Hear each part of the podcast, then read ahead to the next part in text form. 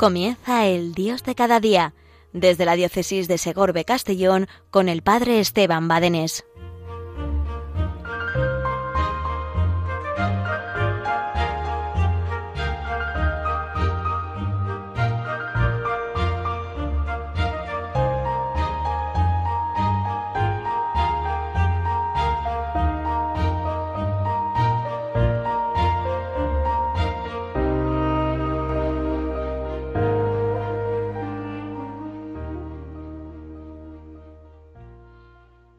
Buenos días familia, ¿qué tal estás? Encantado un día más de poderte acompañar y que nos permitas pues entrar en tu casa un día más. Estamos en esta radio bendita de la Virgen. Qué maravilla, una gracia del Señor inmensamente grande. ¿eh? Eh, hemos celebrado la Eucaristía que siempre decimos que hemos de buscar la Eucaristía, participación presencial, por supuesto. Cualquiera de los otros medios son muy buenos y nos ayudan muchísimo, pero nada como la Eucaristía presencial. ¿eh? Pero a falta de una cosa, pues bueno, son las otras cosas. Y en ese sentido, Radio María es una gracia del Señor, un don del Señor, que además de poder participar de la Eucaristía y escuchar la palabra de Dios, pues hay tantísimos programas de que consuelan, que ayudan, que forman, que iluminan, que confortan. En definitiva, que esta es la radio que necesitamos los cristianos para caminar, para perseverar, para continuar y formarnos en esta única iglesia de Cristo. Y esto es lo que en este día quería compartir con todos vosotros, la alegría y el gozo de pertenecer a esta bendita iglesia de Cristo. La alegría y el gozo de pertenecer a esta bendita Madre Iglesia de Cristo, que Cristo ha fundado. ¡Qué maravilla! Fíjate, cuentan Cuentan que una vez pues estaba una madre con su niño pequeño, muy pequeño, en casa y que, pues bueno, la madre tenía que salir, tenía que salir de casa al vecino a un recado, se había dejado algo, tenía que salir a pedirlo. Y en eso, bueno, pues aquellas casualidades y cosas de la vida que ocurren, su casa empezó a arder eh, y, cuando volvió se encontró la casa ardiendo. Ella sabía que su hijo estaba dentro y que pues no lo dudó, entró, entró salvando las llamas, buscándole por todos allí donde sabía que lo había dejado, no estaba, lo buscó hasta que lo encontró, lo cogió en brazos, ¿verdad? Y se fue a la puerta, se fue a la puerta para poder salir y en eso estaba por las llamas más, más que antes, que cuando había entrado. Y bueno, pues aprovechando un cambio de las llamas, pues sacó al niño, sacó a su hijo. Y cuando fue a salir ella, las llamas volvieron a cambiar de sentido y le quemaron todo su costado, el rostro y el costado se quemó. Se quemó. Bueno, así sucedió y fue creciendo, fueron pasando los años cuando este aquel niño era ya un jovencito, ya se daba cuenta de las cosas, le preguntó, mamá, ¿por qué? ¿Por qué tienes ese rostro así? ¿Por qué tienes ese rostro tan desfigurado? ¿Por qué tienes ese rostro tan feo? Entonces su madre se lo explicó, le dijo lo que le había ocurrido cuando él era pequeño. ¿Verdad? Se lo dijo, pues, pues mira, pues mira, estoy así, estoy así por salvarte, estoy así por, por ti, por ti, por ti, ¿eh? por salvarte a ti. Bueno, pues fíjate, este hijo somos cada uno de nosotros y esta madre, esta madre es la, mi madre, la iglesia, es mi madre la iglesia. Y hemos de decir claramente que la iglesia, mi madre, es santa, es santa, La Iglesia es santa por su fundador, que es Dios tres veces santo. Mi madre la Iglesia es santa. Es santa por los medios que utiliza, que son los sacramentos, caminos de santidad. Que la Iglesia es santa, mi madre la Iglesia es santa por la meta a la cual nos conduce, que es el cielo, que es el cielo, la vida eterna, es el cielo, que la Iglesia es santa en sí misma. Ciertamente la Iglesia, mi madre, es santa en sí misma, pero ¿qué ocurre? Que en sus miembros acoge a los pecadores, a ti y a mí. Si esta iglesia fuera la iglesia de los perfectos, de los ángeles, de los sin pecado, de los que nunca han roto un plato, pues no sé tú, pero yo no podría estar dentro de esta bendita iglesia. La iglesia es santa en sí misma, pero acoge en su seno a los miembros pecadores, de modo que la iglesia no es para los para los que de siempre han sido perfectos y santos, sino la iglesia formamos parte de la iglesia aquellos pecadores que queremos ser santos, que queremos mejorar nuestra vida cada día, que somos llamados invitados a la conversión, que somos llamados invitados a parecernos a Jesús, a imitar a Jesús. Esta es mi madre, la iglesia. ¿eh? La iglesia es importante, es importante descubrir esta realidad de la iglesia. Pero fíjate, ¿qué es lo primero que tú haces cuando vas a comerte el caramelo del chupachup o un caramelo cualquiera? ¿Qué es lo primero que, te, que haces? Pues le quitas el envoltorio, le quitas el envoltorio y saboreas el interior del chupachup, saboreas el interior del, del caramelo, el interior. Y eso es rico, pero si has probado alguna vez a, a ponerte en la boca con el envoltorio, con el papel, pues supongo que no habrás sacado mucho sabor. Cuando le has quitado el envoltorio, es entonces cuando he descubierto, cuando he descubierto el sabor de ese caramelo o de ese chupachup tan rico, ¿verdad? Eso hemos de hacer con la iglesia. A veces, a veces queremos encontrarnos con la iglesia sin quitar el envoltorio. El envoltorio es lo que, lo que afea, lo que mancha a mi madre la iglesia, pero entra dentro, descubre, descubre la iglesia, eh, conoce a la iglesia, que es mi madre, que es la madre, que es la madre de cada uno de los miembros, que es el cuerpo místico de Cristo, cuya cabeza es Cristo. Y nosotros somos sus miembros, cada uno somos sus miembros, cada uno, cada uno en su misión, cada uno en su lugar, cada uno en esa vocación donde Dios le ha puesto. Mi madre, la iglesia, es bendita. Bien, fíjate, una conclusión. Es importante conocer, ¿eh? mi madre, la iglesia, es santa, es santa, pero acoge en su seno a pecadores. Una primera conclusión que es necesario descubrir, pues que los pecados de los otros miembros de la Iglesia me pueden escandalizar, me pueden escandalizar, y los míos pueden escandalizar a los demás. Una primera conclusión necesaria de descubrir y encajarla en nuestra vida, en nuestra vida.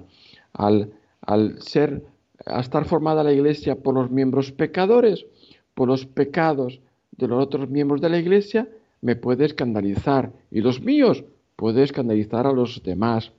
¿eh? Con lo cual, una primera conclusión muy necesaria, muy necesaria, pues es descubrir, descubrir que los miembros somos pecadores, necesitados de conversión, que queremos conversión, que queremos mejorar, que queremos la conversión, pero que estamos en estado de peregrinación hacia la conversión, que no hemos llegado eh, a la meta, estamos peregrinando, peregrinando la conversión, pero de momento estamos pues caminando, deseando, deseando convertirnos, deseando convertirnos.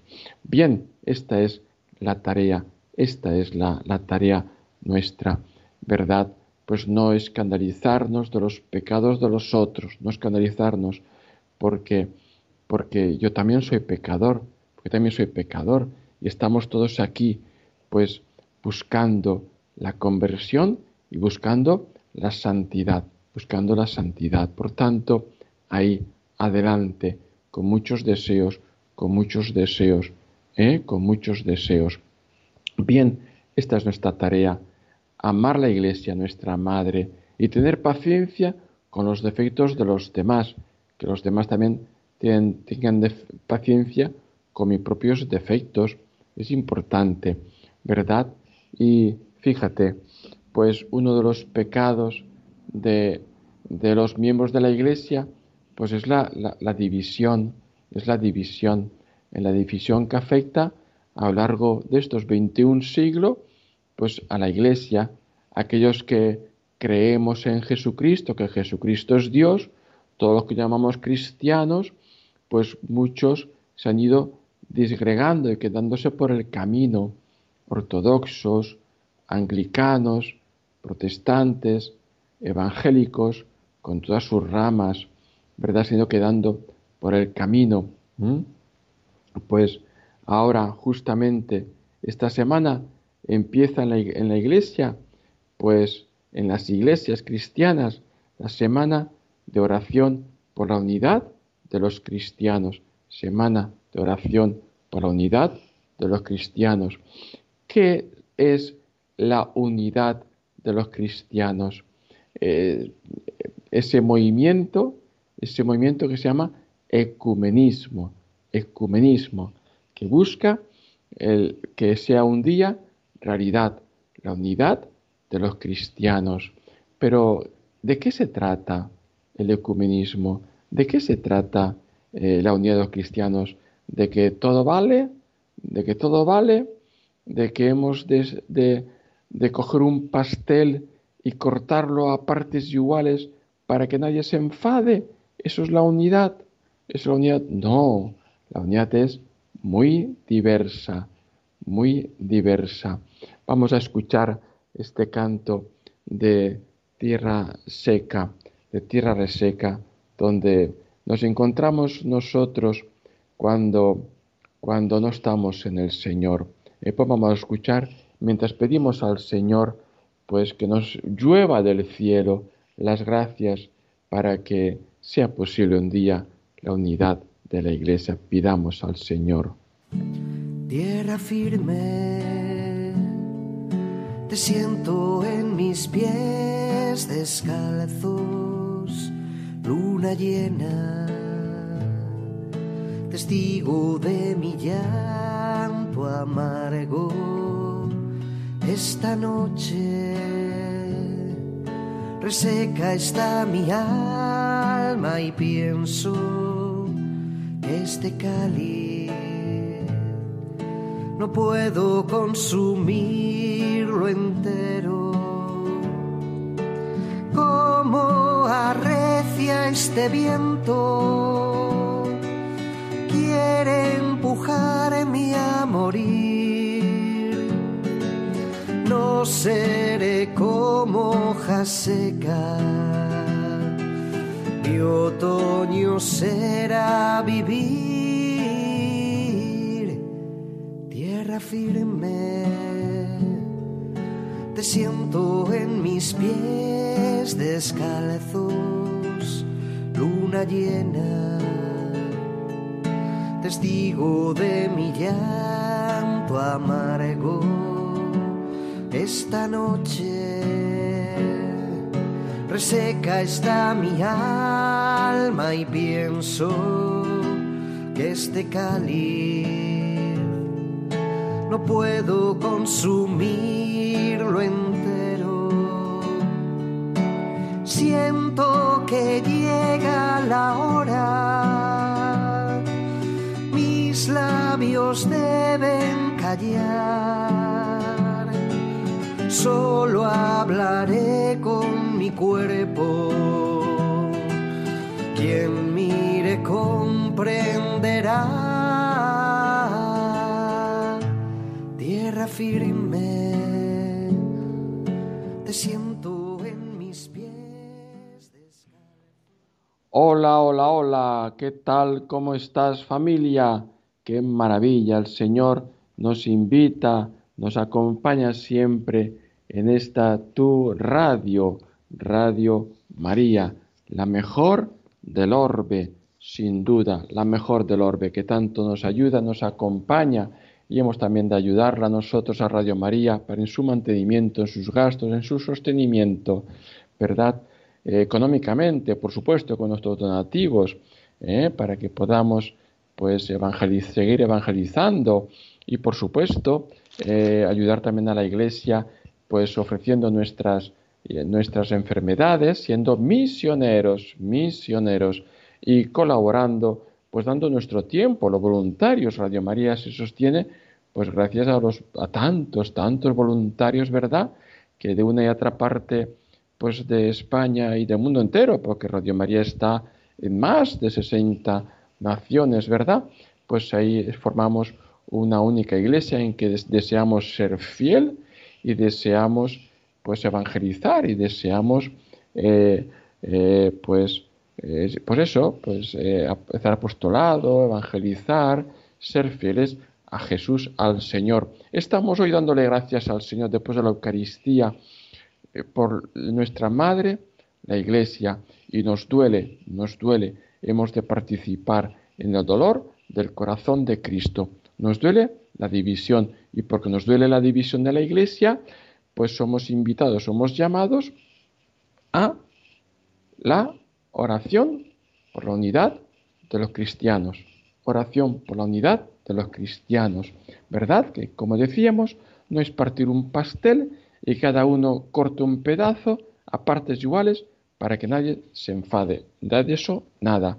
Es desde una llamada a la conversión. De una llamada a la conversión para que yo reconozca el polvo que se, ha que se ha metido y que tengo pegado mis pies, tengo que quitármelo para ser fiel a la iglesia de Cristo.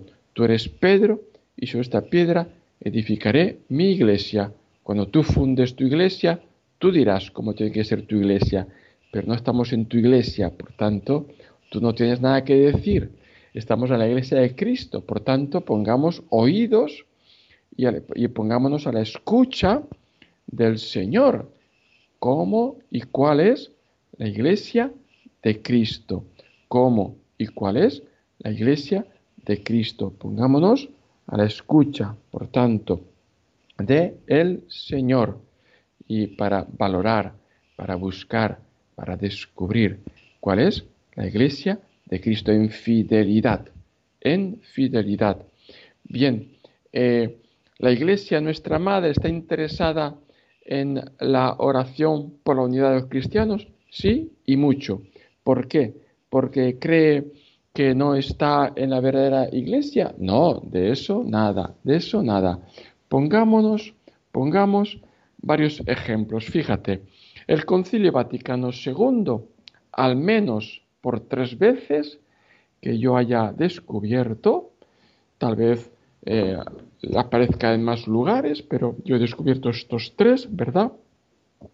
Al menos en tres lugares, lo dice claramente cuál es la iglesia, cuál es la iglesia de Jesucristo, cuál es la iglesia fiel a Jesucristo en la primera constitución, ya en la primerísima constitución del Concilio Vaticano II, eh, que eh, se titula, eh, que se llama Lumen Gentium, Lumen Gentium, ¿verdad?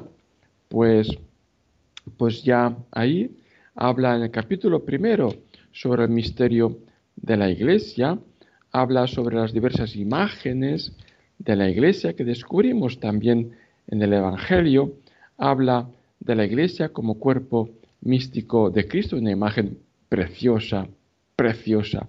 Y llegamos al número 8, por tanto, de los comienzos del comienzo.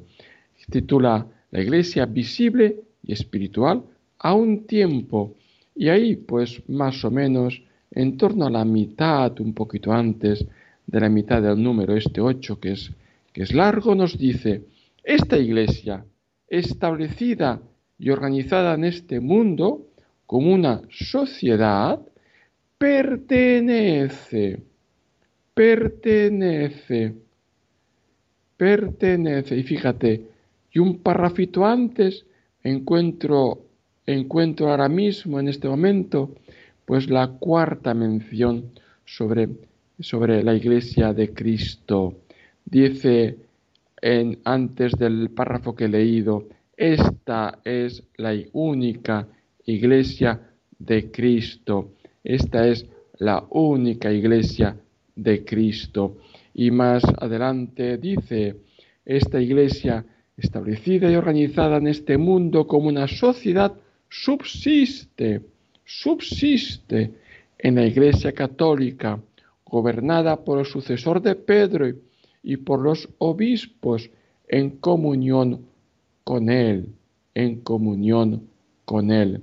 Si bien fuera de su estructura se encuentran muchos elementos de santidad y de verdad, que como bienes propios de la Iglesia de Cristo, impelen hacia la unidad católica. Reconoce que hay elementos de verdad en otras iglesias, pero dice que esa iglesia de Cristo es esta, la iglesia católica, en la que Cristo ha dicho, tú eres Pedro y sobre esta piedra edificaré mi iglesia. También en la declaración sobre la libertad religiosa, sobre la libertad religiosa, dignitatis humanae, dice en el número primero, en el número primero, lleva por título La verdadera religión y la única iglesia de Cristo. El número primero dice así, creemos que esta única religión verdadera subsiste en la Iglesia católica y apostólica, a la cual el Señor Jesús confió la obligación de difundirla a todos los hombres, diciendo a los apóstoles, id pues y enseñad a todas las gentes, bautizándolas en nombre del Padre y del Hijo y del Espíritu Santo, enseñándoles a observar todo cuanto yo os he mandado. Todos los hombres están obligados a buscar la verdad, sobre todo en lo referente a Dios y a su iglesia, y una vez conocida, abrazarla y practicarla, abrazarla y practicarla. Por tanto, lumen gentium, eh, dignitatis humanae y también y también aparece dicha mención con toda claridad en el documento Unitatis Redintegratio, Unitatis Redintegratio, en el que trata este, este decreto precisamente sobre el ecumenismo. Promover la restauración de la unidad entre todos los cristianos es uno de los principales propósitos del Concilio Vaticano II esto es el ecumenismo, esa promoción, esa promoción, ¿verdad? ¿Y qué es el ecumenismo? Dice el número cuarto, se entiende las actividades, iniciativas que según las variadas necesidades de la Iglesia y las características de la época se suscitan y se ordenan a favorecer la unidad de los cristianos. Tales son, en primer lugar, esfuerzos para eliminar palabras, juicios y acciones que no respondan según la justicia y la verdad. También el diálogo entablado entre peritos bien preparados, en el que cada uno explica con mayor profundidad la doctrina de su comunión y presenta con claridad sus características. También la oración unánime, todos examinan su fidelidad a la voluntad de Cristo sobre la Iglesia y emprenden animosamente la tarea de renovación y de reforma. y dice a continuación, dice a continuación, la, se busca la unidad de, de una y única iglesia que Cristo concedió desde el principio a su iglesia y que creemos que subsiste indefectiblemente en la iglesia católica y esperamos que crezca cada día hasta la consumación de los siglos. O sea que la iglesia católica, ¿verdad?, promueve y está interesada en el ecumenismo no porque dude de cuál es la iglesia de Cristo, sino que lo tiene con toda claridad quién es verdad la iglesia que Cristo ha fundado. Pero recordará un pasaje en el Antiguo Testamento del sabio Salomón, en el que aquel niño, ¿eh? pues dos madres discutían sobre, sobre quién, era, quién era su madre. Las dos decían que era su hijo, ¿verdad? La verdadera madre, pues la quería, era su hijo, la falsa madre se empeñaba en su hijo. Y el sabio Salomón dijo, vale, pues si las dos decís que, sois madre de él, vamos a hacer una cosa, vamos a partirlo por la mitad al niño y tendréis los dos a vuestro hijo. La verdadera madre enseguida exclamó, no, no, no le hagan daño a mi hijo, dédselo a ella.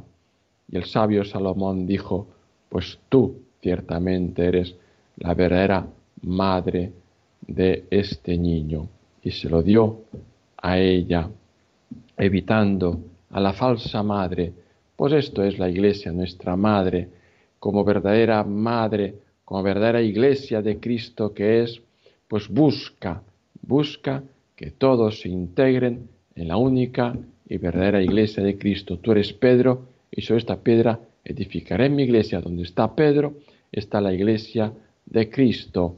Y hay hoy en día muchísimas conversiones a la iglesia católica, muchos musulmanes, siendo conscientes de que cuando se convierten son perseguidos, perseguidos a ultranza, incluso por sus mismos familiares y otros de otras religiones se están convirtiendo muchísimo a la Iglesia Católica.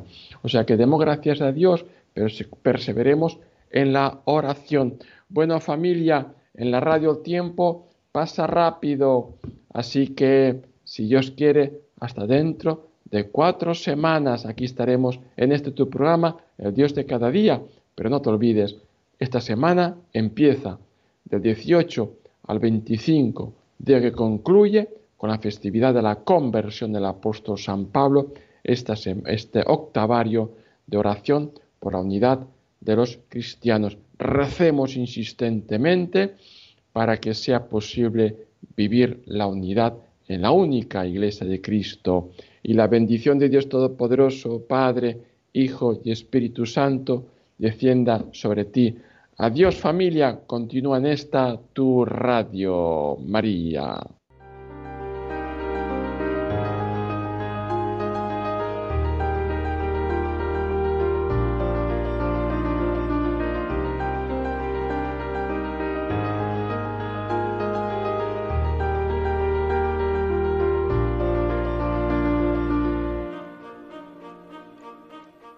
Finaliza el Dios de cada día desde la diócesis de Segorbe Castellón con el Padre Esteban Badenés.